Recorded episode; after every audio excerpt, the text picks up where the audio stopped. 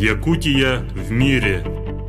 Мы рассказываем о якутянах, которые смогли расширить границы мира, живут и работают в разных странах и континентах, но не забывают о родных истоках.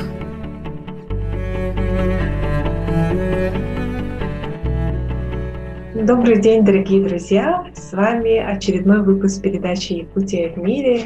И у нас сегодня в гостях находится Нарина Ринга, профессор и независимый исследователь.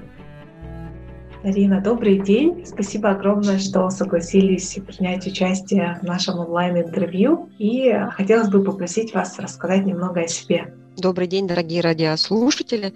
Меня зовут Нарина Ринга. Да, я родилась в Якутске. Я училась в ЮГУ. Сейчас он называется Северо-Восточный федеральный университет в финансово-экономическом институте на отделении мировой экономики. Обычно говорят что хорошее образование можно получить только в центре, особенно иностранных языков. Это не так, потому что э, вот всю нашу группу ну, вышкалили на иностранные языки так, что даже наши однокашники спрашивали, вы экономисты или переводчики, чем вы занимаетесь? Ну, вот у нас был первый язык английский, большое спасибо Алексеевой Наталье Алексеевне за ее вклад в наш иностранный язык, потому что она нас очень хорошо вымуштровала. Только мировики и медики по утрам ходили на ее лекции, вставали в любом состоянии с домашкой. Я хотела бы отметить, что вот качество образования на мировой экономике было очень хорошее. Кстати, вот я и работала там же, я преподавала на русско-французском отделении, там же под э, руководством профессора РАЦ, доктора РАЦ Галины Ивановны, мы выпустили учебное пособие на французском, а в 2014 там, прошел слушок, что нашу кафедру расформируют, и в свете предстоящих событий, вероятно, будут ослабления в международных связях. И меня немножко утомило заранее жить вечную эпоху перемен. И вот так я решилась на переезд в Индию к мужу. То есть постоянно вы сейчас живете в Индии, а да. пока находитесь в Якутске, да, во время пандемии. А можете вот поделиться историей, как происходил вообще переезд, адаптация к новой стране? Я не скажу, что адаптация была тяжелая. В основном у меня было как вот наблюдение такого плана, как антропологического интереса, дескать, а, манную кашу едят с луком и томатом. Хорошо, не сладкая.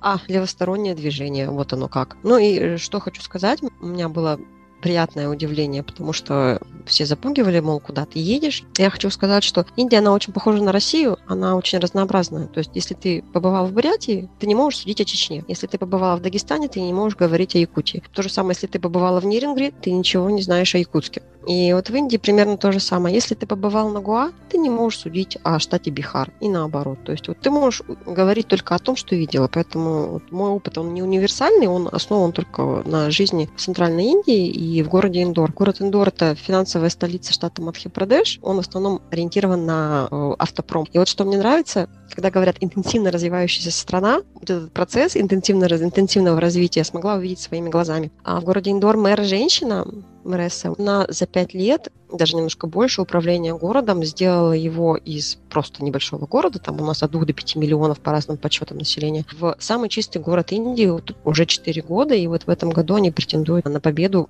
в этом конкурсе пятый раз. Что мне понравилось еще?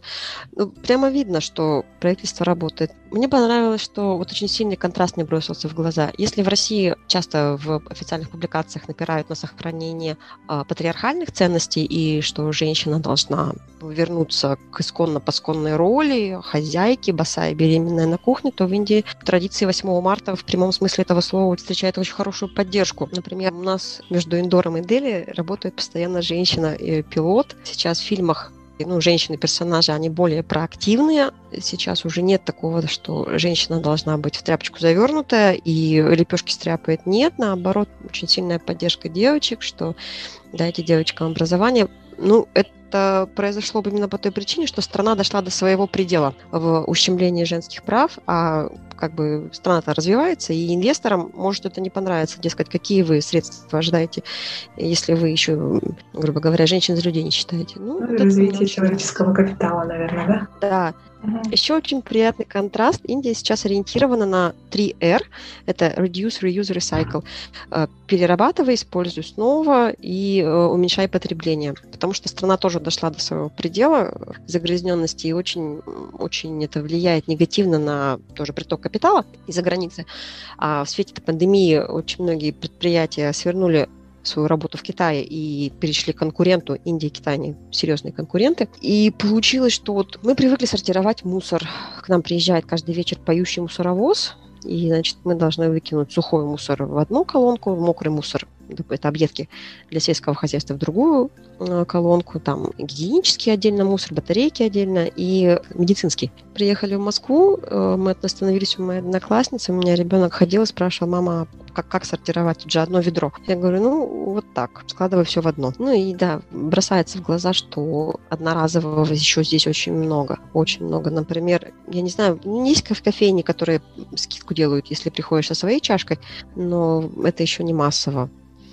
Нет такого, что сокращай потребление, умное потребление, потребляй меньше. Да, только-только началось это, наверное. Да, ну мы к этому придем, Россия к этому придет, потому что это не прихоть, это не какое-то позерство, это, по-моему, уже необходимость. Мне еще в Индии понравилось э, одноразовые чашки из глины. С одной стороны, обеспечивается работа ну, какому-то слою населения, которое не имеет образования, а с другой стороны ты выпил, тут же эти вот чашки обратно сдал, их снова перемололи в пыль и снова слепили чашки и обожгли. Такое. Ну, у нас, конечно, неприменимо, но как экзотика посмотреть интересно. Интересно, да. А как вообще отношение местного населения к россиянам? Считается, что Россия очень богатая страна. Первый вопрос, ты из Москвы, и очень удивляется, почему не белые волосы. И я тоже начинаю объяснять, что у нас многонациональная страна, и что и в Индии есть люди с разной внешностью, но по телевизору показывают только определенные то, что mm-hmm. соответствует канонам красоты. Например, на границе с Китаем живут индийцы, которые внешне очень похожи на саха. Светленькие такие. Ну, вот это не соответствует конвенциональной красоте вот индийского народа, да, как вот южная, допустим, часть. И по телевизору таких людей, ну, редко увидишь, как у нас, например, тоже Россия многонациональная страна, но если посмотреть федеральные каналы, то преобладает один тип внешности. А как вы обычно рассказываете о Якутии если Россия, наверное, для них сложная для понимания, да, то о Якутии, наверное, тоже есть свои особенности. Они слышали, о Якутии, кстати, слышали, да, потому что золото бриллианты. И Индия самый крупнейший импортер золота. Ну и многие индийцы, не из нашего штата, а из Гуджарата в основном, они слышали, потому что или работали, или косвенно, или как-то э, об огранке слышали и так далее. Студентики спрашивают, дескать, покажите ваш родной город на карте, я показываю. Они говорят, у вас, наверное, должна быть очень, очень низкая стоимость квадратного метра жилья, потому что очень низкая плотность населения. Сколько стоит? Я говорю, один лак, ну, 100 тысяч. И они, они говорят, почему так? Вас же так мало, столько земли и, и так дорого. говорю, ну, в силу ряда причин экономического и социального исторического характера. Сейчас вы, получается, преподаете онлайн, да? Да, у нас, получается, карантин очень строгий начался с 17 марта, по-моему, прошлого года. И вот сейчас вроде бы обещали послабление с марта, с 1 марта, что будет офлайн занятия, но правительство сказало, что народ очень плохо вакцинируется, и количество случаев растет, и поэтому садитесь обратно на карантин. Но вот границы открыли, слава богу, mm-hmm. напрямую Дели, Москва, и я поехала, потому что, ну, очень долго, очень долго я засиделась в Индии. Да, есть такая возможность посетить родину, да?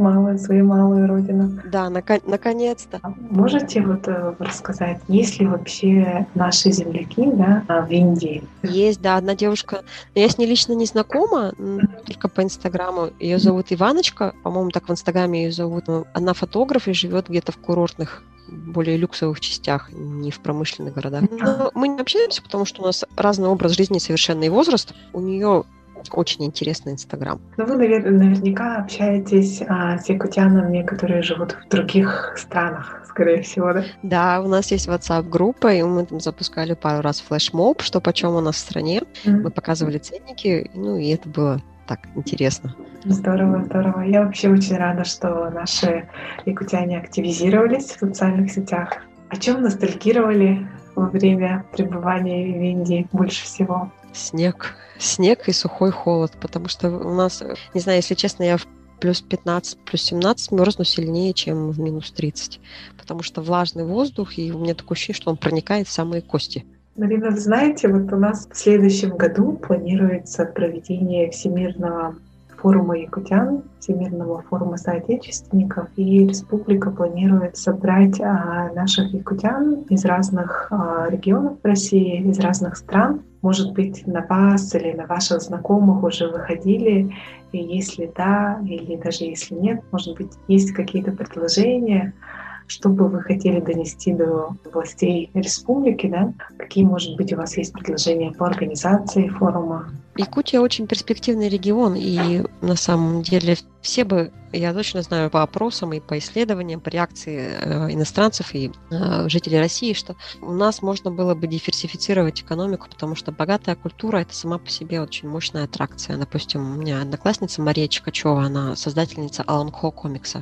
То есть она продвигает, и это интересно и иностранцам, и россиянам. А у нас уникальная природа, но а, все упирается в транспортную инфраструктуру и стоимость билетов. Получается, что у нас вот огромные перспективы, они все спотыкаются о том, что у нас 70% дорог внутри республики имеют сезонную проходимость, и, э, собственно, стоимость перелета по России, которая оказывается дороже, чем стоимость перелета за границу. Если говорить о нас, о якутянах, то единственное пожелание – это оставаться собой и сохранять культуру помнить корни, помнить традиции, так сказать, э, универсализация мира, приведение к единому западному полюсу, это не, это уже доказало, что это неэффективно. То есть угу. сейчас тренд – это держаться за свои корни, это продвигать э, какие-то уникальные особенности и не стыдиться, а наоборот гордиться своим происхождением. Мне очень понравилось то, что вы сказали про сохранение традиций, про со сохранение,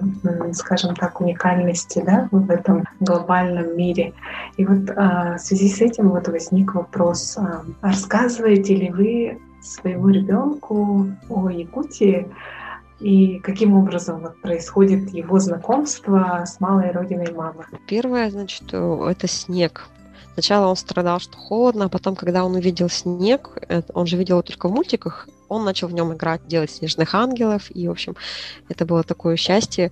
Я даже не думала, что просто, просто снег, который насыпал в выходные, может вызвать столько счастья у ребенка. Он по-своему понимает, как бы вот мама живет на севере, значит, у вас есть там Санта-Клаус, Дед Мороз, и вы все время едите мороженое и действительно он сюда приехал. Ну, адаптация к пище, конечно, тяжелая, потому что индийцы все пряное едят, и вкус даже обычных продуктов он немножко другой. И он здесь каждый день почти ел немножко мороженого и говорил, да, теперь я живу на севере, я играю в снегу и ем мороженое каждый день. И он, и он все время жалуется по дому, ходит, мама, почему так жарко? Почему нет вентилятора? Где AC? Ну, где кондиционер? Mm-hmm. Я говорю, открой дверь, сядь под форточкой, и будет тебе кондиционер.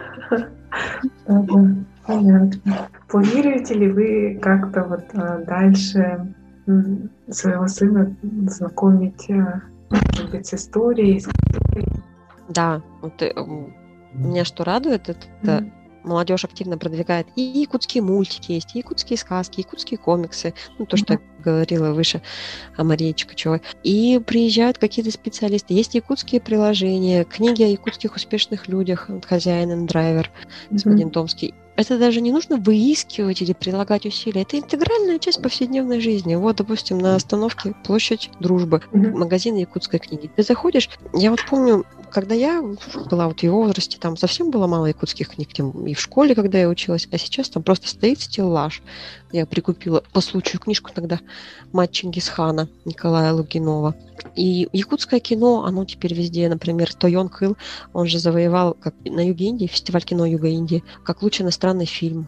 То есть вот уже не надо долго объяснять, что Якутия, у нас там были алмазы, а вот это такой персонаж, а это такой персонаж, или вдаваться в долгие подробности, или в какие-то культурные объяснения, это, это стало гораздо проще. Именно благодаря тому, что э, общество, оно все вот в единой массе, оно продвигает, и оно движется, и вот меня очень радует, что, что не нужно прилагать огромное количество усилий, чтобы э, продвигать якутскую культуру или найти что-то якутской культуре. То есть, в принципе, человек в любой части мира, он может найти какую-то информацию и было бы желание, да? Да, да. Тизер якутского фильма, по-моему, там шаман Камлает и говорит, скоро придут семь воинов, семь воинов. По-моему, земля Лонхо или Якутия, он в алгоритмах YouTube тоже за рубежом иногда вылазит, если ищешь что-то по этнической культуре. Видеоряд – да, и вот это можно спокойно репостить, показывать, и uh-huh. это приятно показывать и считать, что я часть этого. Uh-huh. Качество стало изумительное. Помимо Тайон Кэл, вот фильм был «Надо мной солнце не садится». Очень простой, светлый фильм, тоже очень нравится, очень, очень понятные образы, тоже какие-то кусочки может репостить и не чувствовать, что ой, тут мы что-то на коленке свояли. Нет, это вот огромная великая культура, и я тоже часть этого. Это какое-то особое приятное чувство. Здорово, что есть возможность такое чувство, наверное, испытывать, находясь ну, вдали да, от Якутии. Да. Дарина, спасибо огромное, что рассказали на своей истории. И желаем вам, вашей семье крепкого здоровья, успехов. И будем на связи. Спасибо большое. Да. Я тоже желаю нашим радиослушателям процветания и здоровья Ачи Сегето Самридики Камна Картиху. Спасибо большое.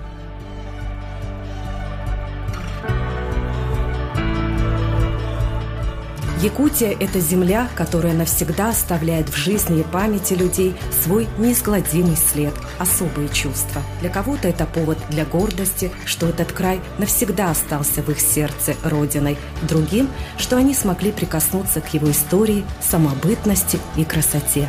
Желаем героям нашей передачи добрых дорог, которые приведут их к успеху, энергии, оптимизма и счастья.